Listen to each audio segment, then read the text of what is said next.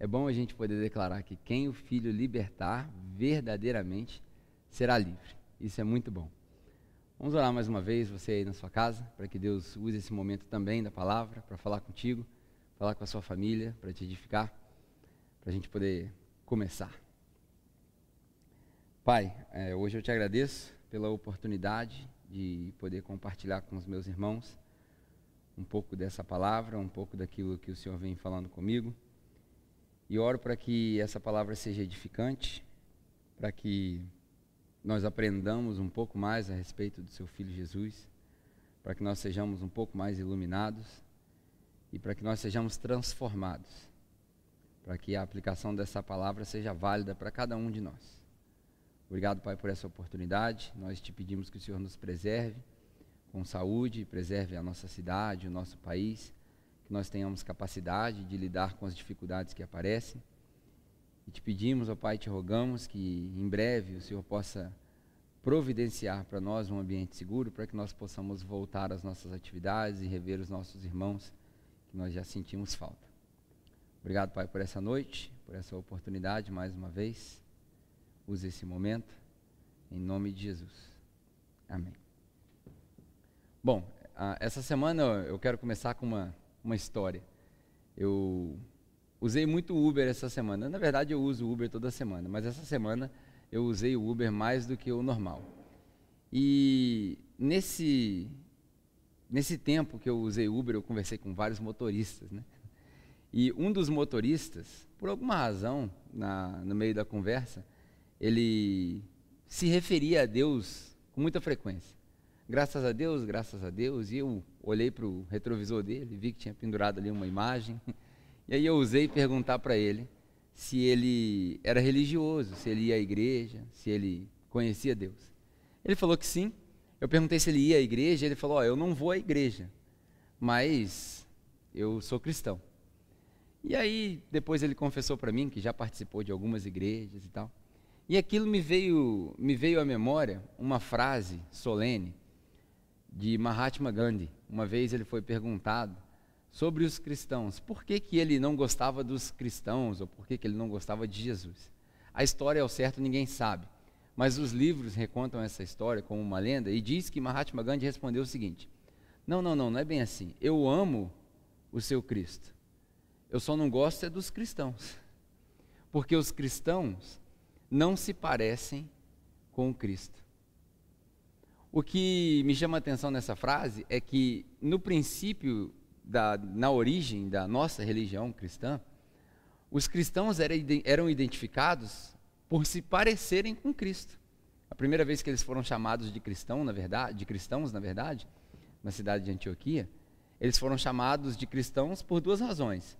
Primeiro, pela veracidade que eles aplicavam à pregação do Evangelho, e segundo, porque eles viviam de acordo com o que Jesus ensinou. Eles eram considerados as miniaturas de Cristo. E essa realidade era muito diferente no tempo de Gandhi, e por isso ele respondeu dessa maneira. Na verdade, essa circunstância das pessoas dizerem que amam a Deus, mas não gostam da igreja, é muito comum hoje. Eu lido com muita gente assim, não é à toa que a gente começou uma igreja para quem não gosta de igreja. Isso é muito comum ouvir hoje em dia. E eu fico me perguntando por que será que as pessoas não gostam mais de igreja? Porque talvez você que esteja assistindo esse vídeo já seja cristão e ache que isso é uma realidade inexistente. Mas a igreja é muito maior fora dela do que dentro dela, se é que você me entendeu. Tem muita gente, muita gente, que já não frequenta a igreja, isso é uma tendência dos nossos tempos, e que se considera religioso, se considera alguém que ama Deus, que conhece a Deus, mas não vai à igreja. Será por quê? Será porque a igreja não fala mais a língua dele? Será porque a igreja se tornou, se tornou irrelevante? Será porque a gente fala de assuntos ou responde perguntas que ninguém faz? Talvez a igreja tenha se tornado esse, esse cenário. Na minha opinião, o texto que nós vamos usar hoje, o texto que nós vamos estudar hoje, na verdade, hoje eu quero fazer algo diferente. Eu quero começar uma conversa que você vai estender essa conversa durante a semana. Na minha opinião, o texto que nós vamos explorar responde, talvez, uma parte dessa pergunta. Meu texto está na carta de Tiago. Enquanto você encontra aí a sua carta de Tiago. Na verdade, hoje eu quero que você procure mesmo na sua Bíblia de papel ou na sua Bíblia digital, se você tiver aí contigo. Abre aí em Tiago, irmão de Jesus. Enquanto você abre, eu vou te dar um, um contexto do que é a carta de Tiago, pelo menos da maneira que eu leio, da maneira que eu entendo. Se você costuma anotar títulos para as mensagens, o título dessa mensagem de hoje é Mentes Lotadas, Mãos Vazias. Mentes lotadas e mãos vazias. Você pode anotar aí no seu caderninho, porque aqui a gente aprendeu que Deus abençoa quem anota. Então você vai anotando aí no seu celular, no seu caderno. Acho que hoje essa mensagem vai, vai te dar muito para pensar. Antes da gente começar, a carta de Tiago, ela é uma carta muito simples, muito fácil, na verdade. Muitas pessoas, é, na minha opinião, extrapolam demais o que Tiago quis dizer, mas a carta de Tiago ela é um resumo, um sumário do Sermão da Montanha. Tiago era irmão de Jesus. Ah, na verdade, eu fico, eu tenho uma curiosidade de saber por que o nome virou Tiago. Que na verdade o nome é Yaakov. E aí faz sentido, né? Uma família que deu o nome de Yeshua e Yaakov, né? Os dois começam com Y, igual José e João tem nas famílias. Como que virou Tiago, isso eu não faço a menor ideia. Mas na carta de Tiago você vê que esse Tiago, irmão de Jesus, ele transparece o sermão da montanha nas suas palavras. Tiago era, além de ser irmão de Jesus, o líder da igreja de Jerusalém. A igreja de Jerusalém foi a primeira igreja a ser formada. Assim que Jesus é, passou pela terra no seu ministério e foi aos céus depois da sua ressurreição, os apóstolos se reuniram e receberam ali o Espírito Santo, começaram a pregação. Começou uma perseguição, as pessoas se espalharam, os que se converteram, 3 mil aproximadamente naquele dia, mas uma igreja ficou em Jerusalém. E Tiago, irmão de Jesus, ele parece que na dinâmica da história toma o lugar de Pedro, e aí não toma o lugar na questão de tomar o poder, mas ele assume a, a preeminência na igreja de Jerusalém. Você vê isso em Atos capítulo 15, quando ele é a última voz a ser ouvida numa discussão no primeiro concílio da igreja a respeito do que fazer e como se portar. E essa igreja ficou sob a direção de Tiago, ou sob a voz de Tiago, durante aproximadamente 20 anos. Nesses 20 anos, a igreja passou por perseguições, Jerusalém passou fome, houve uma crise em Jerusalém, e é aí que você encontra Paulo nas viagens missionárias dele, quando ele fala, por exemplo, para Coríntios sobre a oferta que eles deveriam separar, é porque Paulo queria levar uma oferta para essa igreja sob a liderança de Tiago. Então muita coisa se passa nesse contexto ali de Jerusalém. E Tiago, ah, se você parar para estudar com, muita, com muito detalhe, Tiago viu Jesus pequeno, Tiago era irmão de Jesus, ele viu as partes do ministério de Jesus que ninguém viu, e ele compila na carta dele, do capítulo 2 até o capítulo 5, tem cinco capítulos nessa carta, praticamente o sermão da montanha inteiro. Que, por curiosidade, eu não sei se você sabe, não é um sermão. A maioria dos teólogos hoje acredita ou estão convencidos de que o sermão da montanha, na verdade, é uma coleção de dizeres de Jesus, que ele usou ao longo do seu ministério, enquanto ele estava vivo, e esses dizeres foram colecionados e colocados ali juntos no que a gente chama de Sermão da Montanha, Mateus capítulo 5 até o capítulo 7, é a versão mais completa que nós temos. Mas é muito provável que Jesus repetiu essas frases. Então ali ele fala sobre as bem-aventuranças, bem-aventurado pobre, bem-aventurado que tem sede de justiça, bem-aventurado misericordioso. Ele fala sobre não se preocupar com o que vestir, comer ou beber. Ele fala sobre não andar ansioso, ele fala sobre não julgar, porque você vai ser julgado. Ele fala sobre as nossas relações interpessoais. Ele fala sobre um monte de coisa e basicamente o sermão da montanha vira a lógica judaica de cabeça para baixo. E aí Tiago, sendo irmão de Jesus e sendo também judeu, criado numa família judaica, ele junta, me parece, né, a minha percepção é que ele junta praticamente o sermão da montanha inteiro, que ele ouviu Jesus repetir ao longo da vida, e algumas coisas do livro de Provérbios. Por isso que Tiago fala, por exemplo, aquele que quer sabedoria, peça a Deus que Deus dá livremente. E ele traz à tona esse conceito de sabedoria, de ser sábio, de sermos cristãos que usam bem a sabedoria. Esse é o contexto da carta de Tiago. Do capítulo 2 até o capítulo 5, ele destrincha isso. E o capítulo 1, na verdade, é um índice. No capítulo 1, Tiago parece que lista os motivos ou as discussões que ele vai ter ao longo dos outros capítulos. Era como se você abrisse um livro, por exemplo, aqui eu tenho a Bíblia, né, mas aqui eu tenho um outro livro. Hoje eu tenho meus auxiliares aqui. Você abre aqui no começo do livro, tem um índice, vamos ver se a câmera consegue pegar aqui. Ó. Eu tô, estou tô igual o jornalista de televisão, né? Tem um índice aqui que explica o que, que vai acontecer no livro. E aí, quando você, se você quiser ter uma ideia do que vai acontecer, você olha no índice e fala: ah, isso aqui é legal, isso aqui não é legal. É basicamente o que acontece em Tiago, capítulo 1. A minha ideia hoje, para responder essa pergunta do por que as pessoas não vão na igreja, com uma, uma suave nuance de dizer que o principal motivo é que as pessoas nos julgam hipócritas, porque a gente fala uma coisa, faz outra, porque a igreja é rasa, porque a fé é rasa, enfim, todas essas razões. Eu quero pegar um pequeno trecho do capítulo 1, e aí, sendo infiel com o texto, porque é impossível, impossível, falar de Tiago sem ler o capítulo inteiro. Então, meu exercício para você, a minha proposta para você é você ler Tiago inteiro durante a semana e refletir. Tiago foi escrito, como que eu posso dizer?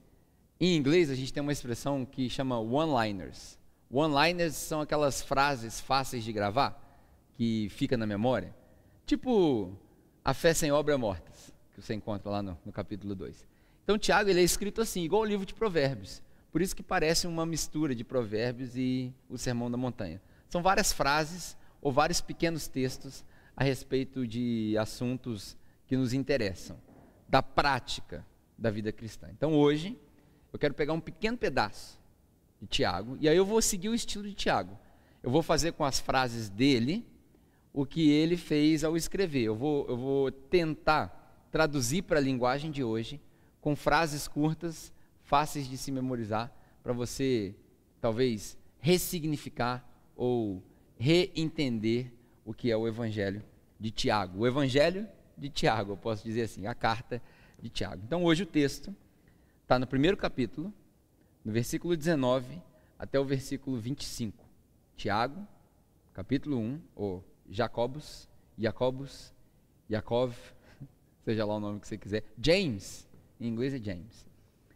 Tiago, capítulo 1, do versículo 19 até o versículo 25. Eu vou ler e aí depois eu vou tecer comentários breves a respeito desses versículos. Diz assim: Meus amados irmãos, Tenham isto em mente. Sejam todos prontos para ouvir, tardios para falar e tardios para se irarem, pois a ira do homem não produz a justiça de Deus. Portanto, livrem-se de toda impureza e da maldade que prevalece e aceitem humildemente a palavra implantada em vocês, a qual é poderosa para salvá-los. Aqui você vê a palavra poderosa para salvar uma breve, suave uh, comparação com Paulo, Romanos, capítulo 1, versículo 16. Eu não me envergonho do Evangelho, porque é o poder para salvar. Muitas pessoas dizem que Paulo tinha um conflito com Tiago. Eu acredito que não. Eu acredito que eles leem mal Tiago e por isso acho que tem um conflito. Enfim, sejam praticantes da palavra e não apenas ouvintes, enganando-se a si mesmos. Aquele que ouve a palavra, mas não põe em prática, é semelhante a um homem que olha sua face no espelho e, depois de olhar para si mesmo, sai logo e esquece a sua aparência.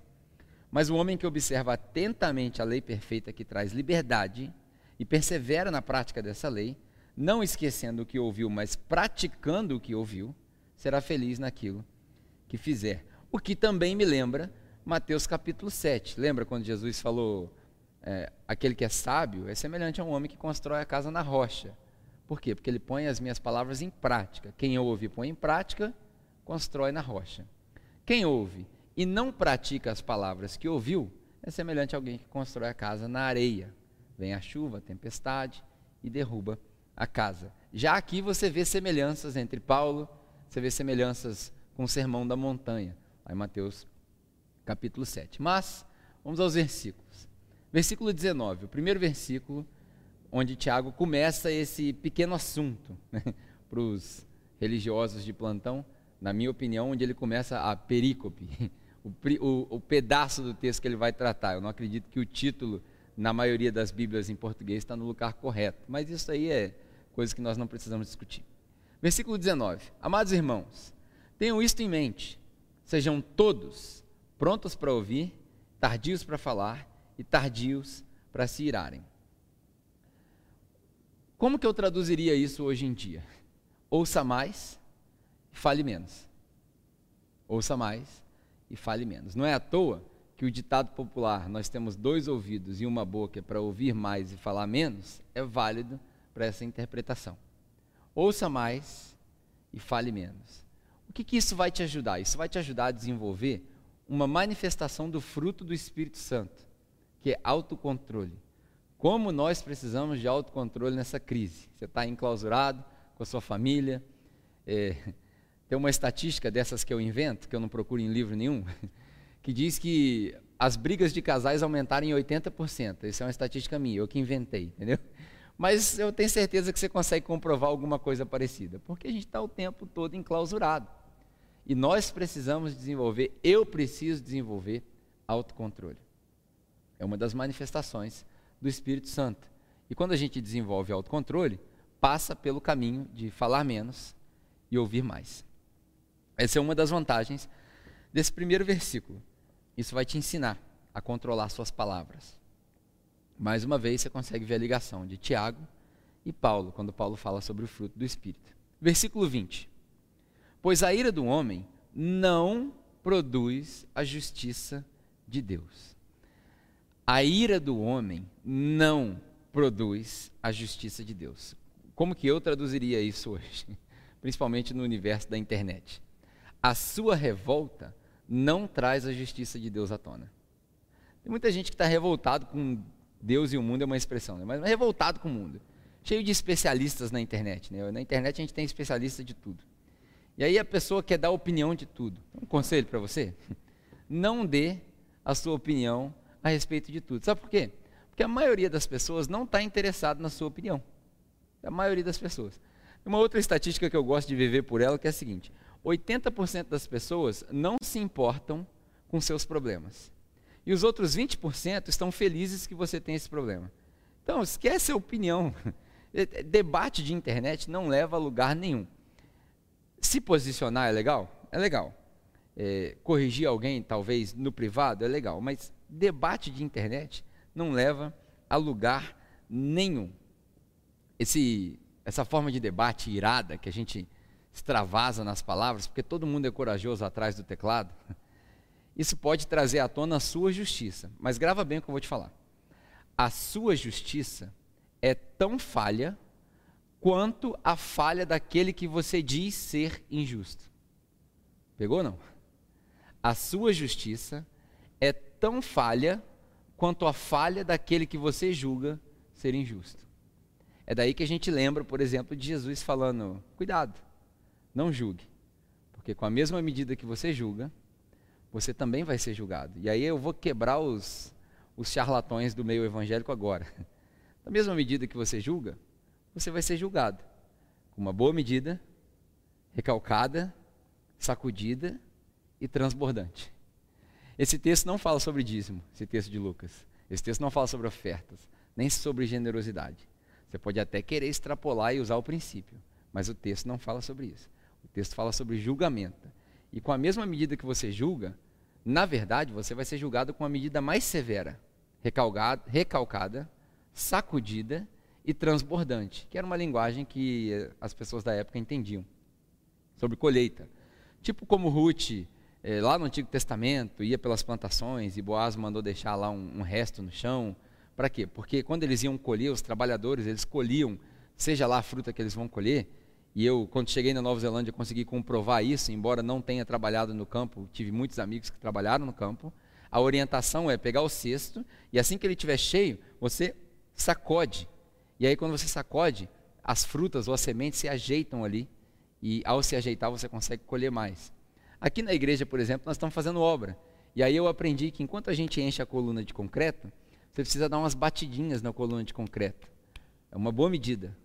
Recalcada sacudida, para o concreto tomar o lugar onde tem ar, para que não fique bolha na coluna. Ó, também aprendendo aqui na igreja a ser pedreiro. Tudo isso faz menção ao contexto que Jesus falava. Com tudo isso eu quero dizer o seguinte sobre esse sobre esse ponto. Você já sabe. Não pregue com raiva. Já passou a época dos pregadores raivosos. Né, lembra do sermão famoso de Jonathan Edwards, é, pecadores na mão de um Deus, nas mãos de um Deus irado?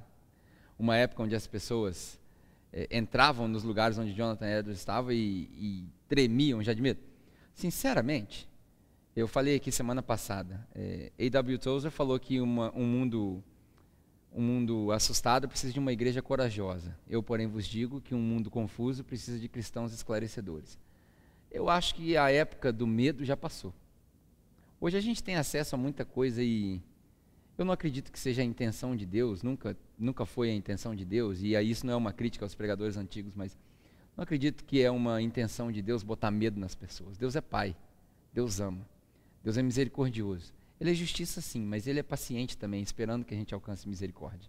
Então eu acredito que esclarecer é muito melhor do que gritar. Amém, igreja? Posso ouvir um amém? Você que está sentado aí provavelmente concorda com isso, mas eu acho que ah, os pregadores de hoje em dia precisam ouvir isso também. Versículo 21. Portanto, livrem-se de toda a impureza moral e da maldade que prevalece, e aceitem humildemente a palavra implantada em vocês, a qual é poderosa para salvá-los. Na verdade, a chave desse texto que nós estamos explorando é essa aqui. Muita gente usa esse texto e faz um link lá com o texto do capítulo 2 de Tiago, sobre a fé sem obra ser morta, e acha que aqui a, a, a, o motivo da fala de Tiago é levar as pessoas à prática. A razão pela qual eu posso discordar disso com convicção é que para o judeu, ouvir não significa a mesma coisa que nós. Por exemplo, se eu suponha que eu tenha autoridade sobre a sua vida, tá? não é esse o caso. Mas suponha que eu tenho autoridade sobre a sua vida e eu mando uma mensagem para você pelo WhatsApp e eu falo assim, ó, oh, fulano, José, Maria, ou você que está me assistindo, não quero citar o nome de ninguém porque se eu esquecer eu vou ficar chateado. Você que está me assistindo, é, eu quero que você envie uma mensagem para duas pessoas falando que Jesus as ama. Aí você aperta play no seu WhatsApp. Você vai ouvir a mensagem. Ouviu. Mas para o judeu, Ouvir significa obedecer, pôr em prática. Por isso que Jesus falava: todo aquele que tem ouvidos, ouça. O que quer dizer, todo aquele que entendeu a mensagem, põe em prática. Por isso, o conceito de ouvir é diferente. Para nós, talvez passe despercebido, mas para eles, era assim que funcionava. Então, Tiago não está querendo aqui reforçar a ideia da prática e nem criar nenhum conflito entre teoria e prática. O que Tiago está querendo dizer ou usar nesse texto, na minha opinião, é chamar nossa atenção para o fato de nós recebermos a palavra e, ao receber a palavra, coloquemos ela em prática, porque isso é o normal, essa é a consequência natural de ouvir a palavra. Então ele diz: livrem-se de toda impureza moral e de toda maldade. O que quer dizer o seguinte: toda sujeira. Lembra do texto de Hebreus que fala assim: livrem-se de todo pecado que se enrola em vocês e que atrapalha vocês. Eu já preguei aqui sobre isso várias vezes. Ou do texto de Paulo em Colossenses, que fala: se você de fato é, ressuscitou com Cristo, as coisas, as coisas velhas passaram de Coríntios, mas esquece o velho homem, revista-se, pense nas coisas do alto, aí vem Filipenses, todas essas falas de Paulo, isso é o comum. É, é, e aí a gente não consegue entender aqui no texto de Tiago, se ele diz que nós devemos nos livrar dessas coisas para receber a palavra, ou se nós devemos livrar nessas coisas porque nós recebemos a palavra. Isso aí é uma interpretação que você vai ter que tirar aí no seu grupo de conexão, sozinho. Mas independente do que seja, é natural que aconteça que quando você recebe a palavra que é Jesus, que salva, que é poderosa para salvar, essas coisas ficam para trás. E aqui ele mostra uma outra coisa interessante também. Ele fala assim: ó, aceitem humildemente a palavra implantada em vocês que é poderosa para salvá-los. Por mais que você seja tradicional, que você tenha amor por isso aqui, ó, a Bíblia, a Bíblia não salva ninguém. A Bíblia não salva ninguém. Porque o que salva é Jesus. A gente a gente já falou isso várias vezes, isso é pauta dos evangelhos, isso é pauta da reforma. Na verdade, a reforma, baseada em quatro dizeres, né, foi resumida em quatro dizeres que a gente chama de solas hoje, né, que é o solo Cristo, solo Deo Glória, uh, sola Fide sola Gracia. O solo Escritura eu deixei de lado de propósito, para provocar o seu pensamento também, porque o solo Escritura veio depois. Então você precisa pensar nisso também. Mas não é assunto para hoje e eu não quero criar polêmica. Mas é fato que nas Escrituras, na própria Escritura, você só encontra os quatro solas. Você não encontra o quinto sola. Você encontra Paulo dizendo, por exemplo, que nós somos salvos pela graça, através de, da fé, só em Cristo, para a glória de Deus. É isso. É graça e fé para a glória de Deus e em Cristo. Esses são os quatro pilares da reforma e é isso que a gente encontra. Então, Bíblia, o máximo que você vai encontrar na Bíblia, inspirada por Deus, ou homens inspirados por Deus, você vai encontrar o conhecimento da salvação. Mas quem salva, só Jesus salva. Só Cristo salva. E Tiago está deixando isso muito claro para nós. Tiago diz para que vocês recebam a palavra, e aqui a gente já falou nas últimas pregações, que a palavra, o Logos, é uma pessoa. Essa palavra é uma pessoa encarnada, Jesus Cristo. E aí no versículo 22, ele continua dizendo o seguinte: Sejam então, irmãos, praticantes da palavra, e não apenas ouvintes, ou não meramente ouvintes, enganando-se a si mesmos. Existe um ditado rabínico de um rabino chamado Gamaliel, e aí eh, a gente não tem informações suficientes para dizer se é o Gamaliel que ensinou Paulo, porque é um rabino do século do século II, ou se é um outro Gamaliel. Mas o ditado é, é, é bem interessante. Ele diz o seguinte: não é a explicação, mas sim a aplicação da lei que vale. Lógico que o rabino é judeu, ele falava da lei, mas ele diz não é a explicação, mas sim a aplicação que vale. O conceito de é a prática que vale é judaico, é antigo e não é original de Jesus nem de Tiago. E isso é normal para nós também. Né? A, a, gente tem um ditado sobre as boas intenções, que de boas intenções o inferno está lotado. O que a gente precisa é de prática, colocar em prática aquilo que a gente aprende. O que faz referência ao capítulo 2 de Tiago, quando você lê aí na sua casa, no seu grupo de conexão, você vai encontrar o texto: a fé sem obras é morta. Então aí vem a questão da prática. A prática da palavra é a prática de Jesus. E que prática é essa? É a prática daquilo que Jesus ensinou primordialmente no Sermão da Montanha. Se você quiser fazer um exercício extrapolador, e eu não aconselho a você tomar as minhas palavras como verdade absoluta, nunca foi a minha intenção que as minhas palavras fossem verdade absolutas e você não precisa concordar comigo. Mas se você quiser fazer um exercício, você pode resumir tudo o que você quiser a respeito da fé nesses dois capítulos que se encontram em Mateus. Porque ali Jesus ensina a essência do ministério dele, a essência da vida cristã. E isso é a prática. Se você praticar o que está no Sermão da Montanha, você viveu 95% da vida cristã. O resto você vai aprender por consequência. Então lembre-se disso é um lembrete interessante. E ele diz que quem só ouve se engana. O que ele quer dizer, em outras palavras, é que quem só escuta não vê a realidade. A gente cria uma percepção distorcida da realidade. Uma percepção distorcida da realidade. Muitos filósofos acham que a gente vive uma realidade é, mística, isso aqui que nós estamos vivendo é um sonho. Né? Isso é um conceito antigo, desde Filo, lá na, na Grécia Antiga. Mas, nas palavras de Tiago, quem só ouve cria uma percepção distorcida da realidade. Vive um distúrbio. Se você é basicamente o seguinte, para trazer para os nossos dias.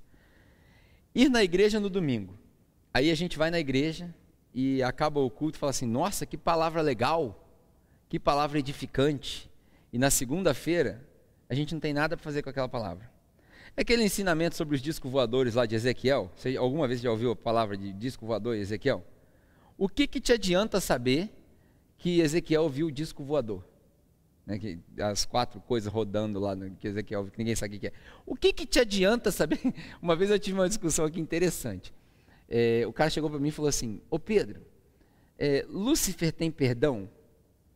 Eu virei para ele e falei assim: rapaz, essa é uma pergunta muito aquém da minha capacidade de responder. Ou, será que os seres primitivos voavam? Né, o Adão tinha um umbigo? Essas perguntas teológicas não fazem a menor diferença para nós. Nenhuma, nenhuma. E se alguém perguntar para você essas, essas perguntas, sabe o que você faz? Fala assim, irmão, você já leu, você já leu o Novo Testamento, pelo menos? Não. Então vai para casa, lê o Novo Testamento, se ocupa com alguma coisa que presta. Depois a gente discute essas coisas que não levam ninguém a lugar nenhum. Ou você é calvinista ou arminiano? Eu acho que se Calvino tivesse vivo, ele ia olhar para uma pergunta dessa e falar assim: o que, que é isso? Não, não entendi.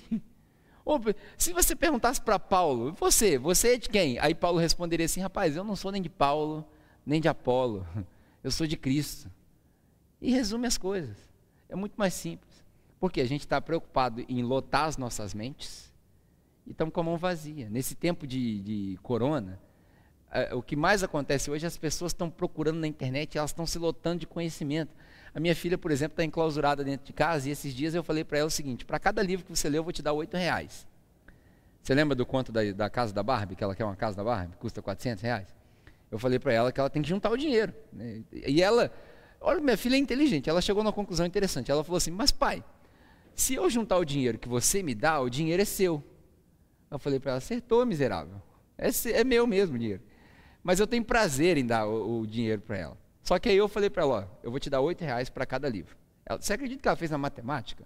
Ela falou, bom, se eu ler 50 livros, eu ganho 400 reais. Paguei a casa da Barbie e meu pai não precisa gastar dinheiro nenhum.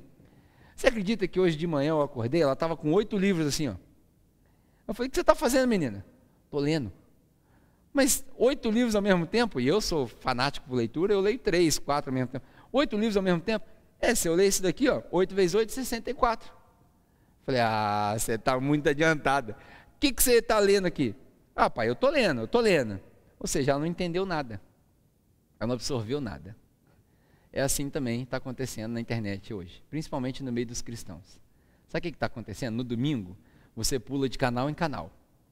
Uma hora você vê o Ed René, outra hora você vê o Caio Fábio, outra hora você vê o Pedro. Olha que moral, hein? Me botei na mesma categoria dos caras, olha que louco. Aí outra hora você vê, você fala inglês, você vê os outros pregadores. Né? Aí, aí você viaja pelo mundo da internet. Aí tem uns loucos que vê outras pessoas que não vale a pena citar o nome, né? enfim. Aí você fica pulando de, de episódio em episódio, canal em canal, de live em live. O Instagram tá uma feira de live. Aí eu chego para você e falo assim: o que você aprendeu essa semana? Ah, ah, não lembro de nada. Botou nada em prática. Aí eu vou te falar uma frase que eu já falei aqui várias vezes. Jesus não está preocupado com quantos versículos você memorizou. Ele está preocupado com quantos ensinamentos você praticou. É isso. Simples. E para facilitar para nós, ele resumiu um só: amar ao próximo. Só isso. Me pergunta para você: fez sua devocional, fez sua oração, muito bonito, cheio de autojustiça mas você amou o próximo hoje? Ontem? Está preparado para fazer amanhã? Faça-se essa pergunta. Isso é a prática. E a igreja ao domingo, como eu disse, esquecer da mensagem, é uma religião doentia, é uma religião fraca, uma religião rasa que a gente tem. E que graças a Deus, se Deus está no controle de todas as coisas, aí é uma prerrogativa sua, você tem liberdade para pensar diferente. Mas se Deus está no controle de todas as coisas, eu vou usar essa expressão. Graças a Deus, claro, é, não estou minimizando o sofrimento daqueles que passaram por perdas durante a crise do corona, mas graças a Deus que os cultos das igrejas foram proibidos. Graças a Deus que, as, que os templos estão fechados. Porque agora você vai entender que não adianta ir à igreja. Você precisa ser igreja. Eita, isso aí dá outra mensagem. Agora eu senti aqui, ó. Dá outra mensagem. Mas eu vou pular. Versículo 23. Vamos continuar no versículo 23. Aquele que ouve a palavra, aqui é Tiago expandindo o que ele já falou. Aquele que ouve a palavra, mas não põe em prática, é semelhante a um homem que olha sua face num espelho. Mais uma vez, para nós que lemos em português, não faz sentido nenhum isso daí. Você olha, né? Eu estava preparando essa mensagem e lembrei daquela música do, do, Michael Jackson. Toda mensagem eu tenho que cantar uma música agora para poder sofrer a zoeira na internet, né? Porque a zoeira never ends. Hashtag zoeira never ends. Mas eu lembrei daquela música do Michael Jackson que fala assim, é... I'm starting with the man in the mirror. Lembra dessa música? I'm asking you to do the same. Acho que é isso. Caraca, senti minha voz agora. Fiquei igual o Jackson 5 agora, mané. Ô, ô, você vai editar o negócio, né? Botar o. Ô, fiquei igual o Jackson 5 agora, cara. Ouvi aqui, ficou chique. Mas o que, que essa música fala? Eu vou começar com um homem no espelho. Isso é um exercício na poesia do Michael Jackson, que ele estava olhando para o espelho e falou: vou olhar para ele. E essa música, por incrível que pareça, ela traz esclarecimento dessa passagem bíblica. Sabe por quê? Quando o Tiago fala um homem que olha sua face no espelho, vou falar da face do espelho. Essa palavra face, na verdade, significa origens, não é face. A gente colocou em português para a gente entender o contexto, mas significa origens. Então, o que Tiago estava dizendo é que um homem que olha no espelho, olha bem intentamente no espelho, olha dentro dos seus próprios olhos no espelho, ele encara a sua própria origem, a sua Gênesis. É a mesma palavra que a Vulgata usa no grego, traduzindo a palavra Gênesis do hebraico. Esqueci, acho que é Havesh, esqueci. É a mesma palavra que a Septuaginta usa para traduzir origens. Então Tiago está dizendo o seguinte: o cara que ouve e não põe em prática é semelhante à pessoa que olha num espelho e pondera durante um bom tempo a sua existência. O que, que eu estou fazendo aqui? Para que, que eu vim nessa terra? Qual que é o meu propósito de vida? Eu costumo brincar com os jovens, toda vez que eu tomo um café pela primeira ou segunda vez com eles, com a seguinte questão. No final da conversa, uma pergunta que eu sempre faço para eles é a seguinte: Você está sentado aqui na minha frente, você está literalmente roubando o meu oxigênio. Por quê? O que te faz é, crer que você merece o meu oxigênio? Por que, que você está vivo? Por que, que você não morre? Eu, eu, eu pergunto essas coisas para os jovens. Para provocar um pensamento, para ver se eles descobriram ou descobrem o propósito da existência deles. E é isso que Tiago está querendo dizer. Nessa pequena palavra, quem escuta e não põe em prática é como um cara que olha para a sua existência e aí, ao abandonar o espelho, vai pela vida e se esquece. É o cara que deixa a vida me levar. Hoje nós fomos de Michael Jackson a Zeca Pagodinho. Deixa a vida me levar, vida leva eu. É Zeca Pagodinho isso? Enfim, hoje eu tô com audiência. Deixa a vida me levar, cara. Deixa a vida me levar uma vida sem propósito. E um homem que não tem propósito é um homem morto. Então a gente precisa ler as palavras de Tiago e entender o que ele está dizendo. E ele fala: é semelhante a um homem que olha no espelho e ele se engana quando ele esquece. Ele literalmente ele ele não preenche o vazio existencial dele quando ele não põe em prática. Por quê? Por que, que ele se engana? Porque ele percebe que ele não está vivendo o propósito para o qual ele foi criado. Quando a gente olha no espelho, por exemplo, outra passagem de Paulo, 1 Coríntios capítulo 13. Agora nós vemos como que parcialmente, como que num espelho embaçado. Mas no futuro, na glória, na, na famosa passagem de 1 Coríntios capítulo 13, nós veremos por completo e seremos vistos também. Ou seja, a nossa percepção da realidade vai ser transformada, renovada, reformada quando nós recebermos um corpo incorruptível, como nós tivermos, quando nós estivermos vivendo a eternidade na sua plenitude. Agora, a nossa realidade aqui é como se nós olhássemos no espelho embaçado. E na sua casa, talvez um espelho embaçado, a, a, analogia mais próxima que você tem é o espelho no box do banheiro, embaçado, que dá para ver claramente se você passar um sabãozinho. Já nos tempos antigos, os espelhos primitivos eram feitos de pedra polida. É, a imagem mais clara que você tinha de você mesmo era quando você olhava para o seu reflexo na água de um lago cristalino, por exemplo, que é de onde vem a lenda de Narciso que ao se encontrar com a sua própria imagem, se encanta com a sua própria beleza e perde a eternidade amaldiçoado por esse pecado, encarando a sua própria beleza. Mas na antiguidade, o espelho era uma pedra polida, então a imagem era muito, muito embaçada. O que Tiago está querendo dizer aqui é que quem não entende o seu propósito e vive essa vida sem propósito, não entende a realidade. Tem uma percepção distorcida da realidade. É fosco, é infiel, não retrata a realidade.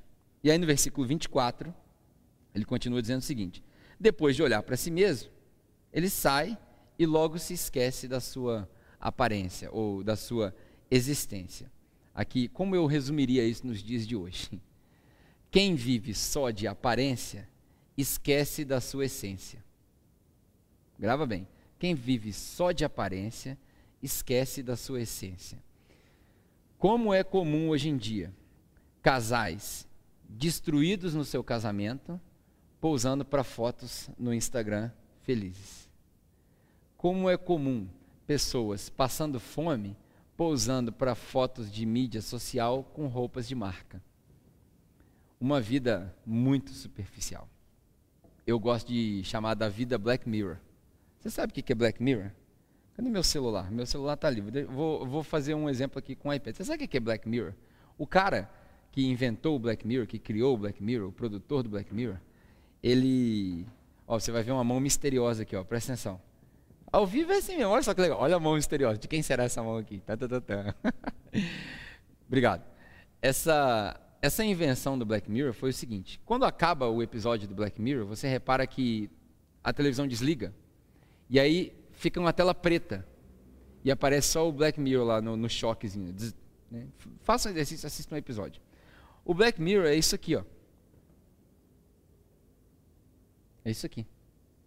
Porque isso aqui é black, preta, e tem uma tela que reflete.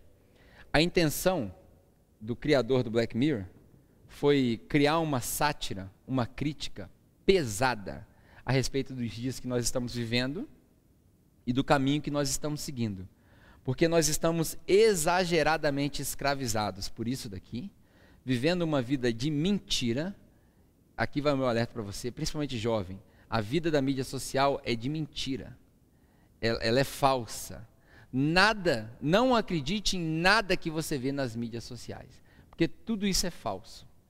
O que você está vendo aqui agora, você está vendo essa tela produzida aqui, as imagens, tudo isso aqui é falso, cara. O teto ali está sem terminar, o chão está sujo, tudo isso é falso. Cria uma falsa sensação de realidade. O verdadeiro é isso aqui, ó. É por isso que eu disse que igreja não é online, nunca vai ser online, nunca, nunca. Ah, você está dando um tiro no seu próprio pé. Eu sei, eu sei. Online na igreja. Online é uma ferramenta para distribuir conteúdo, como eu disse. Então a intenção do cara do Black Mirror foi criar essa crítica para que eu e você, quando a gente assistir aquele episódio, a gente pense e fale, opa, peraí, estou indo no caminho errado. É uma série fantástica. Quem vive de aparência se esquece da sua essência, ou seja, daquilo para o que ele foi criado. E aí, por último, versículo 25, e eu vou fechar com isso. Versículo 25. Mas o homem que observa atentamente a lei perfeita, que é a lei que traz liberdade, e persevera na prática dessa lei, não esquecendo o que ouviu, mas praticando o que ouviu, será feliz naquilo que fizer. Aqui tem tanta coisa para a gente destrinchar, tanta coisa, que eu vou fazer questão de utilizar desse restante de tempo para te chamar a atenção para essas coisas. A primeira é o seguinte: ele diz assim, ó, o homem que observa atentamente, do mesmo jeito que ele fala que olha atentamente para o espelho, ele fala que observa atentamente a lei perfeita. O que, que é a lei perfeita? A lei perfeita é Jesus. A lei perfeita é o Cristo, porque a palavra que ele usa é o teleios nomos. Nomos, que é a tradição que é passada de pai para filho, a lei também, e o teleios, que significa completo. A nossa ideia de perfeição é sem falha. A ideia de perfeição de Jesus, de Paulo, de Pedro e de Tiago é completo, que não tem falta de nada. E aqui a gente percebe que a Torá, ou seja, o Antigo Testamento, a antiga aliança, era incompleta. Uau! Pedro, você está falando que estava faltando coisa na palavra de Deus? Sim. Porque se a antiga aliança fosse completa, não haveria necessidade de uma nova aliança. E quando Jesus chega, ele chega para completar a lei. É por isso que Jesus não quebrou a lei, pelo menos a raiz da lei. Ele quebrou as leis e os rituais que foram criados pelos fariseus e pelos saduceus, mas não a lei de Deus. E aí, quando ele apresenta qualquer situação controversa, Jesus demonstra que por trás daquela lei, do mesmo jeito que o sábado foi criado para o homem e não o homem para o sábado, assim também a lei, quando ele explica exatamente sobre o sábado. Se você tiver dúvidas, volte nos evangelhos e procure se aprofundar no texto que Jesus diz: Meu pai trabalha o tempo todo, meu pai não dorme, meu pai não descansa, porque é um absurdo você vê que alguém precisa de ajuda e não ajudar essa pessoa no sábado. Está aí também a passagem do samaritano, que ilustra a respeito de ajudar alguém quando não se deve ou não se pode de acordo com a lei. Mas isso é assunto para outro dia. Se a antiga aliança fosse completa, não haveria necessidade de uma nova aliança. E Jesus essa nova aliança. Jesus completa a antiga e finaliza a antiga. Isso mesmo. Jesus finaliza a antiga aliança. Não é à toa que na cruz ele dá um brado de vitória e diz: acabou, finalizou, está completo. Tetelestai é a palavra que ele usa, que significa o seguinte: não há mais nada para ser feito do que deveria ser feito. Eu fiz tudo. Agora a aliança é comigo, não é mais com um texto, não é mais com um pacto. Agora a aliança é viva. Agora a aliança é o Cristo. Jesus é a plenitude da lei, Jesus é a finalização da lei, Jesus é a lei nova. Ele completa a lei, ele termina com a lei e ele é a plenitude da lei. Ele é a nova aliança. E aí Tiago fala, além dessa lei perfeita, completa, ele também é a lei da liberdade. E foi assim que eu comecei hoje, é, relembrando da música que nós cantamos que quem o filho libertar, verdadeiramente será livre. Livre do que? Jesus estava falando com os fariseus a respeito da verdade, ele diz: Conhecereis a verdade, e a verdade vos libertará. E mais para frente ele diz: Quem eu libertar vai ser livre. Livre do pecado, não do ato do pecado, mas das consequências dele. Livre da punição do pecado, porque Jesus pega o nosso pecado e o preço desse pecado e paga por esse pecado na cruz e gruda na cruz, assim diz em Gálatas, ele gruda na cruz uma carta de cancelamento dos nossos débitos e derruba a barreira da inimizade que existia entre o homem e Deus. Você sabe qual que é a barreira de inimizade entre o homem e Deus? A lei. A lei. O Antigo Testamento. O Antigo Testamento era uma barreira entre o homem e Deus, porque pelo cumprir da lei, ninguém chegaria a Deus, porque ninguém cumpre a lei, ninguém é justo, todos pecaram e todos estão destituídos da glória de Deus. Isso é Paulo falando em Romanos capítulo 3 a respeito do Antigo Testamento, porque o Antigo Testamento era a única Bíblia que ele tinha. E Paulo não tinha intenção nenhuma de que suas cartas virassem uma Bíblia. Então ele, baseado naquilo que ele conhece, naquilo que ele é mestre, naquilo que ele cresceu com, naquilo que ele usou para perseguir os cristãos, ele fala: ninguém seguiu essa lei, que também não é um texto original dele, que é uma repetição de um salmo. E aí ele fala: se ninguém cumpriu a lei, se ninguém é justo, como faz para ser salvo? E ele chega na conclusão da graça, Romanos capítulo 8, dizendo que já não há mais nenhuma condenação para quem está em Cristo. Ou seja, o que condena é a carta da lei. Mas quem está em Cristo está livre dessa condenação, porque a lei foi lhe dada com, a lei foi terminada. No tribunal de Deus, a lei foi paga por Cristo Jesus na cruz. Essa é a hora que você dá uma cambalhota no sofá aí, fala aleluia, você fala em línguas, você fala em línguas, porque não tem como, não tem como você não perceber a grandeza daquilo que Jesus fez na cruz. E se você continua tentando ser religioso baseado na lei, você ignora o sacrifício de Jesus. Você cospe na cara de Jesus enquanto ele está na cruz. Você rasga o pacto que ele fez e você se obriga a tentar cumprir aquilo que ninguém cumpriu. É um caminho sem volta. A lei não liberta, Jesus liberta. A lei não liberta, a lei prende. A lei só serve para apontar o seu pecado. Jesus liberta.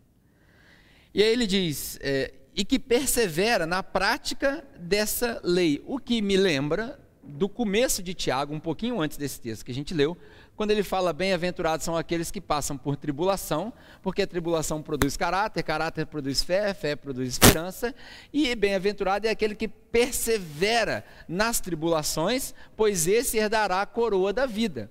Perseverança traz a coroa da vida. O que é a coroa da vida? É a recompensa da salvação e a vida eterna na presença de Deus. Como eu resumiria essa perseverança de Tiago? Com a seguinte frase: Perseverança não é teimosia, perseverança é serventia. E aí vem a minha interpretação, eu vou tomar a liberdade de dizer isso, essa é a minha interpretação, é como eu leio Tiago. Eu acredito que Tiago, nos seus cinco capítulos, fala tão somente a respeito de justiça social. Como eu sirvo o meu irmão? Como eu abro mão das minhas coisas? Como eu faço para servir o meu próximo e amar o meu próximo? Eu acredito que é isso que Tiago está tentando levar. E aí ele diz, a última frase, né, insistir na prática. Esse será feliz naquilo que ele fizer. Famoso jargão. A prática leva à perfeição. E a perfeição, eu estou querendo dizer, completa, a plenitude. Para a gente fechar, eu quero te fazer um desafio. Minha conclusão de hoje é a seguinte: quero te fazer um desafio. Com tudo isso que a gente leu, eu quero te desafiar a meditar na carta de Tiago durante a semana. E eu quero te desafiar a colocar em prática essas coisas, isso que a gente discutiu, em três áreas da sua vida, bem rápido: no seu aprendizado, no seu ensinamento e nas suas obras. No seu aprendizado, como assim? Você precisa encontrar alguém que saiba mais do que você. Você precisa encontrar alguém que saiba mais que você. Todo mundo tem alguém que saiba mais que você. Encontre alguém que saiba mais que você, para você poder aprender dele a respeito dos evangelhos ou dela. Encontre um grupo de conexão para você participar, se envolva e discuta aquilo que você tem aprendido, aquilo que você tem meditado, aquilo que você tem ouvido de Deus. Segundo, no seu ensinamento. Eu quero te desafiar a pôr em prática no seu ensinamento. Encontre alguém que sabe menos que você e ensine para ele tudo que você sabe. Todos os dias, em todas as circunstâncias. Como assim, Pedro? Eu costumo dizer que todo mundo precisa de pelo menos cinco ícones na sua vida. Cinco ícones: Gamaliel, Paulo, Barnabé, Silas e Timóteo. Gamaliel, Paulo, Barnabé, Silas e Timóteo. Gamaliel é um professor, como Gamaliel era para Paulo, alguém que te ensina.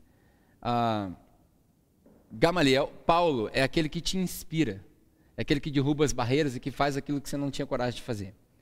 Barnabé é aquele que te dá o aval, é aquele que fala assim: eu assino embaixo desse cara aí, daquilo que ele está falando. Silas é aquele que faz junto contigo, é aquele teu parceiro que está junto contigo para tudo. E Timóteo é aquele que você ensina.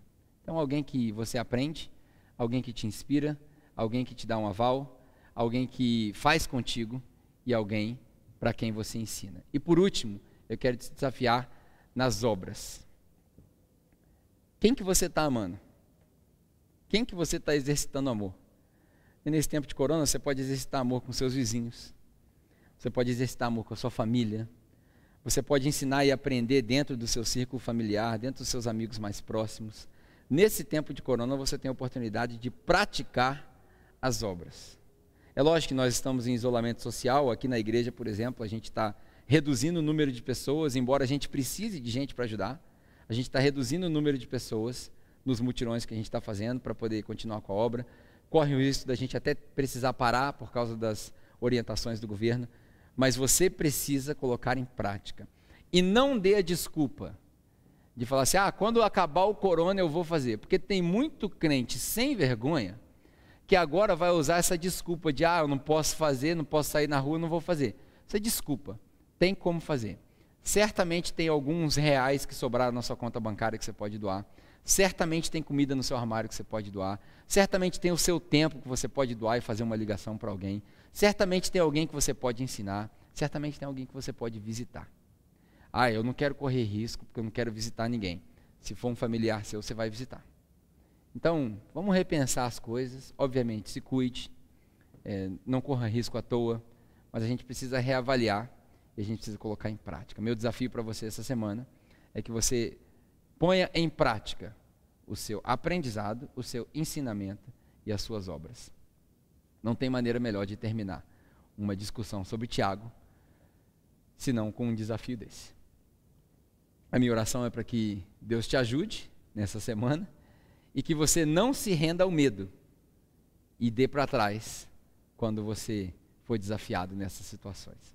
Amém? Espero que você tenha uma boa semana. Quero orar contigo mais uma vez para que essa palavra é, seja, como eu posso dizer, aprofundada, para que você mergulhe nessa palavra, para que você se aprofunde nessa palavra de fato, e que essa não seja só mais uma pregação que você assistiu, mas uma convicção que você tornou realidade. Pai, eu te agradeço porque o Senhor nos entregou, ou nos deixou, nos permitiu encontrar os escritos de Tiago, irmão ou meio-irmão de Jesus, seu filho, e por esses ensinamentos nos provocarem a prática. Que o Senhor possa guiar a nossa igreja, a nossa comunidade e aqueles que nos assistem na prática do Evangelho.